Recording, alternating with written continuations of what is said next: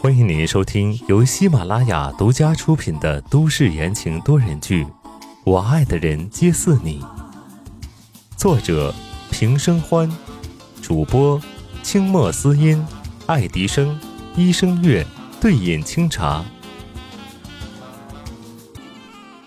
第二百零四章，出现了不明势力。警察局内，高博和宋子妍坐在繁忙的大厅里，桌上摆了热茶水，周围的警察来来往往，却像没看到一样。哼，宋子妍板着脸冷笑，他明显出声的时候，旁边两个小警察都僵了一下，却依旧硬着头皮做自己的事。高博看在眼里，打趣道：“哎，看来今天是见不到了。”他这段时间都在跟一个地下势力，这股地下势力是最新出现在东港的，由十多个中东人组成的。神龙见首不见尾，就连白家都没有查到来源。白城这么精明的人物，都在他们手上吃了好几次的亏，直接惊动了白家的家主白松。而这一次。因为这苏新月的袭击者貌似跟那个地下势力有关，直接牵扯到了宋家。高博嗅到了一丝不寻常，直觉让他跟了过来。高博拥有在伊拉克战场的经验，能起到一定的作用。是以白宋两家都没有干涉。今天他也是听到了风声，准备跟过来瞧一瞧，但没想到连面都见不到。正想要通过自己的线人想想办法，旁边一直冷脸的人突然爆发了：“让马建仁出来！”宋子言毫不客气的直呼局长的大名。在场的警察曾经是叶启阳的手下，自然知道宋子言和叶家的关系。可现在已经变了天儿了，新来的马局长敢这么强硬，背景肯定也不简单呢。他们正要准备上前劝一劝。结果审讯室的大门打开了，马建仁笑眯眯的从里面出来，打着圆场。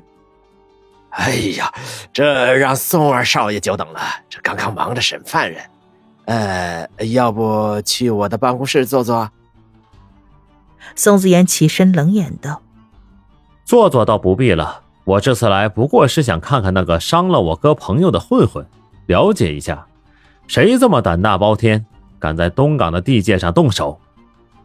这话里一半是说给马建仁听的，但马建仁仿佛听不懂的样子，笑眯眯道：“啊，对，这保护人民是我们该做的事情，该查的肯定都查清楚了，这一个都跑不了。”宋子言等他的下文呢，他知道这笑面虎见人说人话，见鬼说鬼话，看起来好捏，实则跟个泥鳅一样。滑溜的很呢。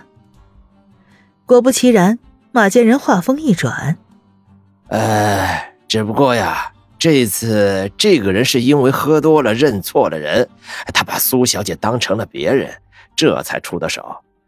呃，由于认错的态度良好，我们罚了款，就放了人。”此言一出，就连只是来准备看看的高博都笑不出来了。